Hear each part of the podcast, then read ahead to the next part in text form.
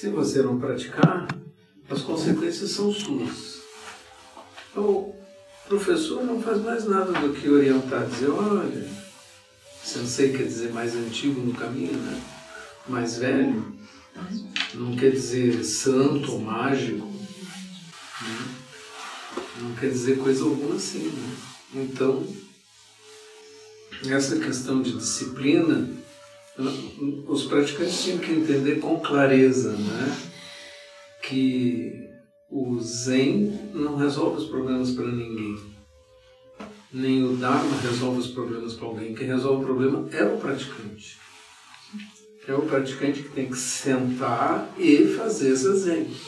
Sem zazen, nada feito. Né? Nada feito. É você que tem que fazer e você tem que fazer sozinho. Ah, você é ansioso e fazer zazen uma vez por dia não é suficiente, eu faço duas. Né? Faço duas vezes. Ah, mas não dá tempo, levante mais cedo. Não, você vai ter tempo se levantar mais cedo. Eu sempre pergunto para os praticantes, né, assim, você está sem tempo, está muito ocupado, está muito cheio de atribulações, parou de tomar banho? É. Eu disse, não, não, eu continuo tomando banho. Por quê? Porque é um hábito que você incorporou como obrigatório, você sempre vai tomar banho. Se não fica cheirando mal, então você toma. Mas pense bem, se você não senta, sua mente cheira mal. É essa que é a verdade. É, você fica ansioso, você fica deprimido, você fica cheio de minhoca na cabeça. Mas qualquer um, até os monges pararam de praticar, ficam cheios de problema. Começa a se preocupar, daqui a pouco, ah, desarrumei minha cabeça. Como? Parei de praticar. Não tem solução além dessa. Então, a disciplina é essencial, mas ela funciona também por hábito, porque tomar banho, ninguém me diz que toma banho por disciplina. Alguém aqui toma banho por disciplina ou é por hábito? Por hábito, né? Você vai lá e toma banho. Vou tomar banho. Tem gente que toma banho todo dia de manhã, porque se não tomar banho não se sente bem pro dia. Outros tomam banho de noite porque não vão deitar com, o corpo suado. Eu estou banho de manhã de noite. Né? E uh, a minha esposa diz assim: ah, vai tomar um banho que tu vai te sentir melhor. Né?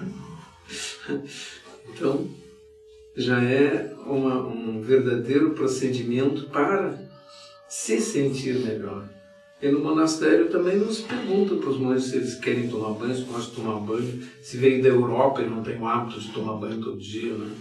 Cinco horas, hora de tomar banho, todo mundo banheiro, pronto, bom. É igualzinho, igualzinho para a mente. É que simplesmente nós não incorporamos na nossa cultura a obrigatoriedade das pessoas de praticarem zazen para terem as mentes mais bem arrumadas. Porque todo mundo que começa a praticar depois comenta: Ah, eu fiquei mais calmo, as pessoas na minha volta falaram, a minha família está observando, eu não reajo da mesma forma, eu não discuto no, como fazia antes. Eu vejo quando um sentimento vem surgindo, uma raiva vem surgindo, uma impaciência, e daí eu me dou conta. Então, não sou uma pessoa reativa sem pensar. Aquelas que dizem, eu sou assim, quem gostar de mim vai ter que ser assim. Não, não é. E você não é assim. Hoje eu até contei, eu contei uma história de um, de um praticante que, que chega para o mestre e diz assim, eu sou uma pessoa muito raivosa, eu sou explosiva.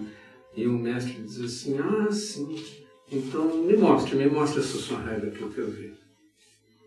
Não, mas agora eu não estou com, não estou com raiva. Então não é sua, não é você.